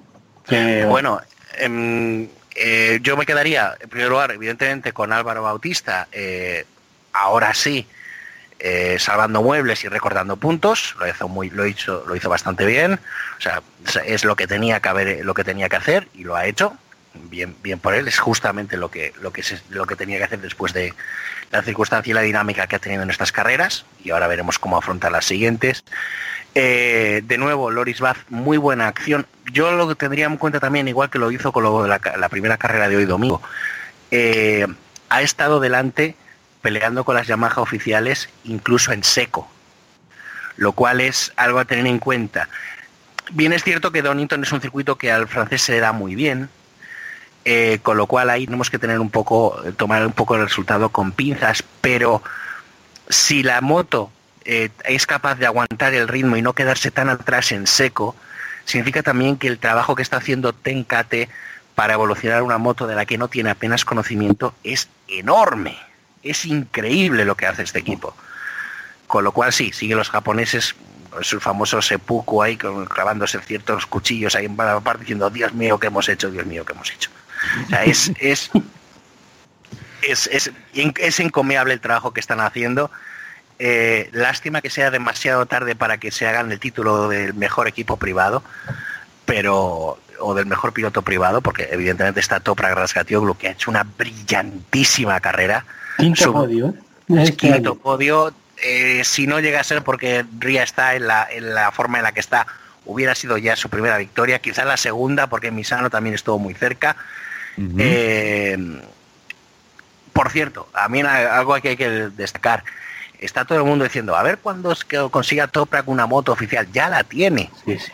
La Eso moto que lleva, la moto que tiene en Puchetti es una moto manejada y gestionada por Kawasaki oficial, ¿vale? Es, Sí, sí, está atendida, si bien dentro con mecánicos de, del Team Puchetti, eh, está pues, en contacto directo con todo el equipo de, de KRT, con el equipo de, de Probec y el desarrollo desde ahí. O sea, tiene material, es como la posición, por ejemplo, en la que está Crutchlow en MotoGP, O Rinaldi, el la- propio o Rinaldi. Ri- sí, bueno, Rinaldi, por ejemplo, también en Superbike, o por ejemplo, volviendo por ejemplo de MotoGP, pues Miller quizás en el cambio de la MotoGP. O sea, tiene una moto exactamente igual o prácticamente idéntica a las oficiales, pero en una estructura diferente. Sobre lo que se rumorea sobre que pose- podría ser eh, un piloto eh, en el equipo eh, KRT oficial pues para el próximo año, no lo vería raro, sobre todo porque Kawasaki está deseando tener un piloto puntero otra vez en el británico de Superbikes y Haslam encajaría ahí como un guante. Hombre, Pero eh, yo veo un problema y es precisamente eh, el nombre que tiene la moto de, de Toprak Rasgatioglu en el lateral de en el lateral cada fin de semana. Es ese Turkish enorme.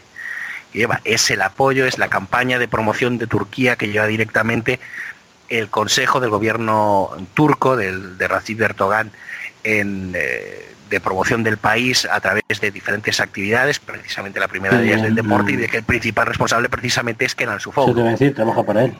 Exactamente. El y la cuestión está en que pasándose al equipo oficial, esa campaña, ¿dónde se queda? Ese dinero, ese esfuerzo, ¿dónde va?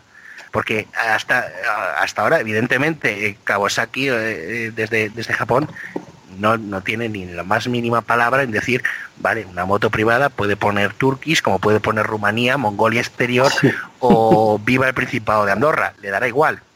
Venezuela también. O Pero también, bueno, ya por ejemplo, sí. Por ejemplo, sí. Vale. Joder, aquí tiráis con bala, ¿eh? En fin, eh, lo que quiero decir es que eh, no sé hasta qué punto eh, Kawasaki tendría espacio o simplemente la dirigencia de poner ese nombre también en su moto oficial, en su marca, en su emblema directamente. Y es un apoyo muy importante y es básicamente lo que está llevando ahora mismo todo el programa de, motociclismo turco directamente a, la super- a las superbikes, con lo cual es un impedimento importante.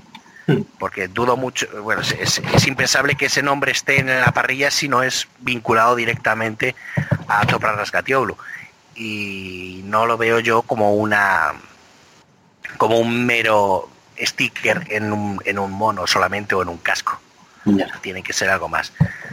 Mm, que fuese injusto para Toprak que fue- viniese otro piloto de fuera a ocupar ese puesto de segunda moto en Kawasaki por encima de él, pues por méritos deportivos sí sería injusto, porque Toprak se lo está ganando con todas las de la ley. Sí. Pero bueno, también diciendo que tiene un sweet deal, tiene todo muy buen un buen negocio entre manos ahora mismo con Puchetti y pues eso, quizás no esté tan dispuesto a hacer el cambio simplemente porque tenga la oportunidad ahora mismo. Quizás no es mala idea pues esperar un poco y hacerlo un poco más adelante. Pues sí. Eh, bueno, cerramos ya con Superbike, recordando la, la clasificación general tras esta, tras esta ronda. Jonathan Rey, líder por primera vez este año, 376 puntos. Eh, recordando 85, ya decimos a Bautista que queda con 352 y un dato.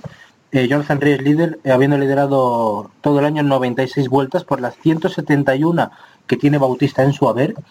Eh, Michael Van der Mar, tercera posición, aguantando con la lesión 206 puntos, cuarto Alex Lowe's, 192, quinto Haslam, 187, el propio Ragatioglu sexto, 153, séptimo Tom Sex con 139 y octavo Chas Davis con 130. Eh, Marco Melandri 124 y Cortés 96 cierran el top 10.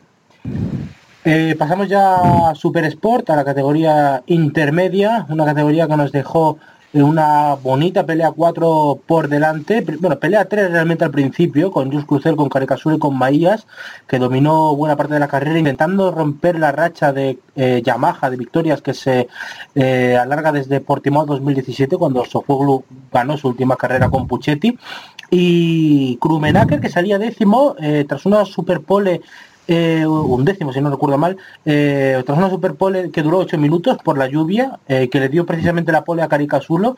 Eh, bueno, pues el suizo acabó remontando, se puso a liderar el segundo grupo tras algunas vueltas que le costó coger el ritmo, pero en cuanto lo cogió voló y se quedó a las puertas del podio y al final mantiene, mantiene el liderato. Una carrera bastante entretenida, ¿no? Sí, como las que acostumbra dejarnos esta categoría de un tiempo a esta parte. O sea, eh, podemos tener carreras en Superbike pues que a veces pues no sean todo lo emocionantes o igualadas que queramos, pero rara es la vez que Super Sport nos defrauda, ¿no? Eh, quizás por el hecho de que haya tantas Yamaha tan, tan potentes y demás, pero incluso ahora eh, Maías con la Kawasaki está sacando el rendimiento que esperábamos que hubiera podido sacar más temprano. Preparándose las para cosas- 2020 tal vez. Bueno, en teoría para 2020 Kawasaki tendrá un modelo totalmente diferente. Eh, Por va eso, por eso. fin, después de casi 10 o 11 años, eh, presentar una evolución de- del modelo para la calle y homologarlo para las carreras, con lo cual, eh, bueno, esperemos que esto sí que sirva un poco como, como acicate para, para que sea un buen año el año que viene, ¿no? Nunca fue, en principio, inten- intención de Maías conseguir el título en 2019, precisamente porque pues partía con, con ese bagaje de no conocer la moto y una moto que salvo que la tengas muy de por la mano y tengas un talento muy grande, no es competitiva. Mayas tiene un talento enorme, pero no la tenía por la mano pues hasta hace unas pocas, pocas carreras. ¿no? Brillante de nuevo también Clusel, sabiendo oportunidad, aprovechar las pocas oportunidades que dejan los pilotos del Bardar Racing para, para, para brillar y mantener sus opciones del campeonato vivas. El sistema que está utilizando ahora mismo principalmente en, su moto de tener el cambio ahora en la pierna, en el pie contrario, en el pie derecho, pues ya está más acostumbrado a él y ya lo, ya lo domina mejor, con lo cual le permite cada vez más hacer mejor resultado sobre esa Yamaha del GMT94. Precisamente hablando del GMT94, buena carrera por fin en lo que va de año de Corentín Perolari, acabado el octavo, octavo si no recuerdo octavo, mal, exactamente. Sí. Eh, si no recuerdo mal también, mejor resultado de lo que va de año en este su primera temporada completa eh, y ahora precisamente vienen las carreras eh, frente a las, que, a las mismas que disputó el año pasado con lo cual también eh, podemos ver un buen final de, de, temporada del francés. Buena actuación también de los wildcards que hemos, eh, que hemos tenido del de, de británico de Superbikes, John y el regreso de, de, Kennedy, que aunque Kennedy salía peor, pues finalmente pues sacó, sacó un buen resultado también, eh, a pesar de los, problemas, de los problemas mecánicos. Y hablando de problemas mecánicos, lo tengo que lamentar muchísimo de nuevo otra vez Kyle Smith, una carrera en la que prometía por lo menos luchar por el top 10 y estaba por delante de su compañero de equipo. Otra vez esa Kawasaki ha vuelto a fallar. Ya, ya van demasiadas carreras y si no fuera porque tiene muy por la mano el título europeo, pues tampoco tendría mucho que salvar esta temporada, pero la suerte del británico afincado en nuestro país tiene que cambiar porque es imposible que sea que siga así tanto tanto tiempo, pero sí, una carrera emocionante, igualada, con muy buenos adelantamientos y en la que pues Krumenacker ha sabido responder esa, esa mala calificación del sábado con una muy buena acción, pues el que le ha llevado a mantener el, el, el liderato del campeonato. Sí, definitivamente tuvimos una muy buena carrera con, con, con lo que vimos en, el, en, en, en, la ronda británica de Super Sport. Eh, sobre todo eh, ese pequeño resbalón que tuvo Krumenacker en, la sesión de clasificación, donde terminó saliendo fue décimo o onceavo. Ahorita no tengo la, la, la tabla que sencillamente lo que aprovechó fue eh, Jules Clusel para pa, pa meterse arriba y decir, miren, eh, ¿se acuerdan que esto era una pelea entre dos? Bueno, aquí yo estoy yo también y, y no se olviden de mí, pues, y, también es una, eh, bastante refrescante la victoria del equipo de GMT 94 eh, en su primer año completo después de haber abandonado el, el, campeonato de resistencia y realmente espero que esto sea el inicio de, de- de un three-way battle entre las dos motos del Bardal y Van Bros y, y, y- y la GMT de, de, de Crucel. Y si se le puede unir a esa pelea Lucas Magia con la, con, con la Kawasaki, bueno, tendremos una muy buena carrera, definitivamente de aquí a final de temporada. Pues sí, eh, bueno, siendo la clasificación, eh, tras estas cuatro primeras posiciones, a mucha distancia de segundos acabó Rafael de Rosa con la con la MV, que ha, levantado cabeza en algunas, bueno, lo que le han dejado en algunas carreras, pero bueno, eh, al final esa quinta posición tampoco está mal. La sexta posición para Gradinger, el piloto del Calio Racing, a 13 segundos. Eh, luego Kennedy, comentaba Oscar, por delante de Perolari, de Jones, de Badovini, de Sebastien, de Hartog, de Okubo, que acabó décimo tercero, de Van Sikelerus y de Sommer, cerrando la zona de, de puntos. Una pena también eh, Sommer, que se fue al suelo cuando estaba delante y bueno, al final no, no pudo rematar. Eh, no puntuaron Van Stralen, Stans, Fulini, Calero, Toledo, eh, Jules Danilo, Isaac Viñales, que también se fue al suelo, y Esconza, y se retiraron Kyle Smith, Giorfi y eh, Loris Cresson, que tuvo que pasar además por el, por el centro médico. Eh, yo eh, para bueno, eh, una mini sección de, de Super Sport os hago la pregunta. ¿A Caricasulo le veis realmente con posibilidades para plantarle cara a Krumena que lo veis al suizo muy muy potente? Mira, yo espero que, la, que tenga como plantearle, porque si no, esto va a ser un, un- una carrera en un solo pasillo, porque por mucho de que equipo esté disfrutando de esta pelea interna que tienen tanto Krumenacker con Caricazulo, va a llegar un momento que van a salir las fabulosas órdenes de equipo y le dirán a Cari- Caricazulo, nope, ya tuviste tu oportunidad, ahora viene Randy y Randy va a ganar esto, así que te me quedas atrás. Así que espero que, que esto sea el inicio de, de- de- de una segunda parte de la temporada donde Caricazulo empiece a meterle más la nariz a, a Krumenacker, a, a golpearlo así como en, en- en lenguaje de boxeo, Sí. les- le empieza a pegar más en la nariz para decir, mira, yo también quiero protagonismo tanto dentro del equipo como también dentro de la categoría. Y si, si el equipo lo permite, bueno, tendremos un hermoso final de batalla cuando lleguemos a San Juan Bilicó o cuando lleguemos a, a- Qatar.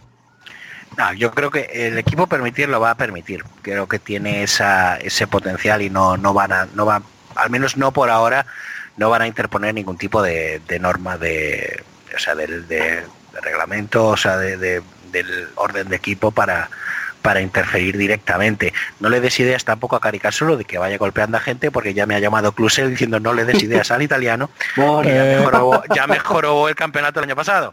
O sea, es Eh, que- Chao Federico, chao, yo sé que no estás escuchando, chao. Y perdón por el gafe, Crucer. Exacto. Otro. Otra vez. A la esquina. Cinco minutos. Luego. En fin, pero, pero, pero, nada. Y además como los cómics de Zipizape, de rodillas con los brazos en cruz y un libro en cada mano. Eh, volvi- volviendo, volviendo a la historia. Eh, es evidente que el campeonato está en manos de estos dos pilotos y solamente alguna, alguna acción, pues eso, sea de mano de Caricasulo o no, puede hacer que Clusel se reenganche un poco al título, ¿no? Con lo cual sí que vamos a ver, yo creo personalmente, una lucha muy abierta y muy igualada entre los dos, porque los dos tienen mucho potencial, los dos son pilotos de mucho nivel y tienen muy por la mano esa moto. Solo que, bueno, las circunstancias y los resultados hasta ahora y la regularidad de, de Krummenacker le está ayudando más cuando esto es lo que prima en este campeonato, ¿no? Un poco la, la regularidad. Y precisamente, pues bueno, sí vamos a tener, yo creo que entre los dos un final de, un final de temporada brillante, como ya lo tuvimos también el, el pasado año, en, cierto, en cierto sentido.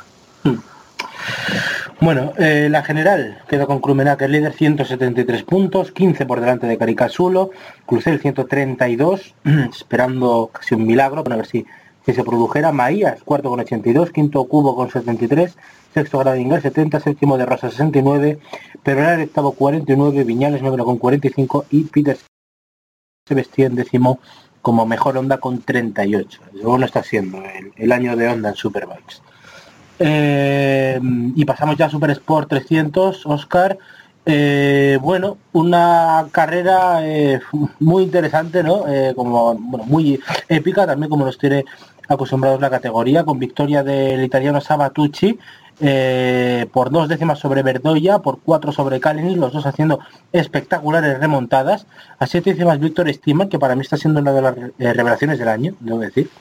Eh, Yannick Quinto a un segundo, sexto Otten a 1,2, séptimo Connie a 1,9 y luego ya a más de 17 segundos Moufels, Yotso, Bramic, Disora, eh, Pedro González, el español, Giacomini, De la Vega y Ocaya. Al final, eh, Hernández Moyano acabó decimosexto, Beatriz Ney la decimoséptima, Ana Carrasco decimonovena tras una caída, Mica Pérez vigésimo, eh, no acabaron, por ejemplo, bueno, eh, Borja Sánchez, el español no acabó.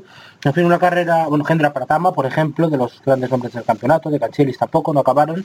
Eh, en fin, una carrera eh, muy interesante que dejó muchísimos puntos para ver, ¿no? Sí, realmente era una cita que había que, que muchos pilotos tenían marcados con rojo en el calendario porque las propias, las, propias, las propias características del trazado de Donington precisamente es un circuito de paso por curva eh, muy rápido, muy veloz, en el que prima pues mantener su la línea en su trazada. eh, se adaptan perfectamente a la Super Sport 300, o sea, era una prueba en la que si las motos pueden brillar y hacer una, una brindarnos una carrera es precisamente aquí. No, no prima tanto la velocidad punta, que en- precisamente que es de lo que más carecen estas motos, y precisamente bueno pues eso no nos ha, no nos ha engañado. La carrera ya empezaba con muchísima con muchísima incertidumbre porque en la parrilla de salida, justo antes de que se diera el semáforo, eh, los, dos los dos primeros clasificados eran eh, relegados directamente al final de, de- de parrilla, tanto Verdoya como em, ay, se me ha ido el nombre, el piloto brasileiro sí, Japón. Kawakami. Kawakami, exactamente. Los dos eh, fueron, fueron eh, relegados a última posición por eh, presiones incorrectas en los neumáticos. Ya si ha sido pues un error de los mecánicos o, intentar sacar una ventaja, pues ahí no puedo, no podemos entrar. Pero bueno, fueron relegados a las últimas posiciones, pero aún así hicieron una grandísima remontada los dos, principalmente Verdoya, que si no llega a ser porque se equivocó en la vuelta en el contado de vueltas y creyó que quedaba todavía una cuando realmente era pasó bajo la, la bandera de cuadros, podía haber ganado la carrera. Haciendo una remontada, pues bueno, estábamos hablando pues eso de Márquez en Estoril en su momento o Binder en Jerez, si no recuerdo mal, en Moto 3 cuando fue su Sí. primera victoria, ¿no? Exactamente igual. Sí. Carrera con también muchos accidentes, muchas caídas, por ejemplo la de la primera vuelta entre Borja Sánchez y Ana Carrasco, precisamente. Eh, que bueno, Ana fue golpeada por eh, Borja, que a su vez había sido golpeado previamente por otro piloto, Sí. y bueno, pues los dos lamentablemente se llevaron la peor parte. Borja no pudo siquiera volver a, a reincorporarse a la carrera, lo que sí pudo hacer Ana, pero lamentablemente pues fuera de los Sí, puntos. Y que la hunde en el campeonato. No necesariamente, Casi, porque casi está, porque falta Manu González. está, segunda junto a otros dos eh, pilotos más, luego repasarás la, calificación empatada, empatada a puntos. El gran beneficiado quizás de este fin de semana ha sido Manu Gas, que mm, es curioso decir que ha sido beneficiado cuando no ha podido ni siquiera sí, correr, sufrió Una, una caída, muy la la exactamente, una caída calificatoria del sábado que le llevó a salirse el hombro y los, los, los médicos no le dieron el ok para, para- cierto, para eh, leía esta mañana un debate que era eh, que, por ejemplo, aquí a Manu González no le habían dejado salir con un con una luxación de hombro que tenía eh, para una moto que no es la más física, la de Super Sport 300, pero que en cambio en MotoGP sí estaban dejando salir a Fabio Quartararo con una subluxación por un bote tremendo que le dio la Yamaha en el Libre 3 de MotoGP, una moto mucho más difícil y tenían ese debate que igual eh, es una, una falta también, no sé si de criterio, pero es cierto que igual a Manu González eh, en proporción hubiera resultado más fácil pilotar. Bueno, a ver, hay que tener un poco en cuenta de que aquí entra una parte que es el criterio médico y ni tú ni yo somos médicos. O sea, hay, hay un aspecto que debemos tener en cuenta. Efectivamente, la moto de, de, de Quartararo evidentemente es más pesada, es más física, pero también hablamos de un piloto también más fuerte, más musculado y que tiene una, una, una compresión física diferente a la de Manu Gas. Es un piloto más joven, más pequeño, quizás eso no está tan fuerte, para decirlo de una manera más, más simple, más sencilla. Sí, no, no está fornido precisamente. Exactamente. Eh, aunque no sé por qué, yo pensé que íbamos a hablar de moto, no de, de chicos jóvenes fornidos, eso es para otras cosas. En fin, eh, volviendo, volviendo al tema principal, también hay que tener en cuenta, por ejemplo, que las MotoGP tienen eh, multitud de, de ayudas eléctricas y de controles que en cierto modo dulcifican el trato y demás, se hacen más adaptativa a la moto, a las circunstancias del piloto, algo que de lo que totalmente carecen las motos de Super Sport 300, son totalmente analógicas, por decirlo de alguna manera. Es una moto mucho más simple que se comportará igual, le, eh, sea este piloto sano, este piloto lesionado. Con lo cual ahí también entra cierto baremo. No creo ni mucho menos que haya que buscar otra vez conspiranoid- conspiraciones de sombreros de, nos de- quitamos, de nos papel de el plata, sombrero de exactamente. plata, sí, sí. Exactamente, ¿no? De volver otra vez a decir, no, mira, esto lo han hecho para que Borja no gane el campeonato tan, de una manera tan clara y le recorten puntos. Pues si es así, pues vaya porquería de conspiración porque no sirvió de nada. Pero simplemente voy a decir que, bueno, aquí entra el, el proceso de valoración de los médicos, han visto y, bueno, pues si es la decisión que han tomado, pues no queda otra que asumirla. Yo creo que en este caso eh, directamente Manu Gas puede darse con un canto en los dientes, a menos que no- eso no le permita No. salir en la previsión de carrera, porque en este caso pues la situación la ha ido un poco mejor que mejor. Pero bueno, sí que hemos tenido eh, grandísima, grandísimos momentos muy interesantes en la carrera. Hablabas de Pratama, por ejemplo, volviendo un poco a lo que ha pasado este fin de semana. De nuevo ha demostrado que el chaval es muy rápido, pero necesita mucho de meter todavía en su cabeza para, para concretar un resultado. La acción que le llevó al suelo precisamente otra vez en el Sydney Harpin es, eh, es, es, es- impensable, ha entrado por donde no debía entrar, a velocidad que no debía entrar y, bueno, eh, podía haber sido mucho más grave de lo que, de lo que ha hecho. Y bueno, pues sí hemos tenido lamentablemente bastantes caídas y acciones. Hay, por ejemplo, hay una, una principal en los últimos compases de la carrera, en las S de Fogarty, que afortunadamente nos hemos, nos hemos eh, salvado de que un piloto eh, pudiese haber pasado por encima de otro y demás. Ha quedado todo en un gran susto. La carrera. Exactamente, ha sido una carrera muy emocionante, como las que suelen ser en este, en este campeonato y, y sin duda pues ha sido una, otro fin de semana más para recordar. Pues sí, el campeonato que queda a tres carreras del final porque solo habrá que ir eh, a, a a, a Qatar la última y, y, bueno, la carrera europea que ahora mismo se me ha ido de la cabeza. Portimao. Eh, Portimao, cierto. Eh, bueno, claro, a ti no se te va a olvidar Portimao, Exactamente. eso no se te va a escapar. Y Yo bueno, el, conso- el consorcio turismo del Algarve ya me va de... sí, ya me va de- una Ya, ya, te va a dar casa ahí Justo cerca es. del circuito. Sí, y suministro de toallas para toda la vida. Ah, bueno, y de normal. café. Eh, bueno, esa primera posición en la general de Manu González, 108 puntos. Ana Carrasco, que esperaba eh, aprovechar el cero de, de Manu, pero que se ha llevado otros 65 puntos. Igualan, como bien decía Oscar, Scott Derú y Andy Verdoya.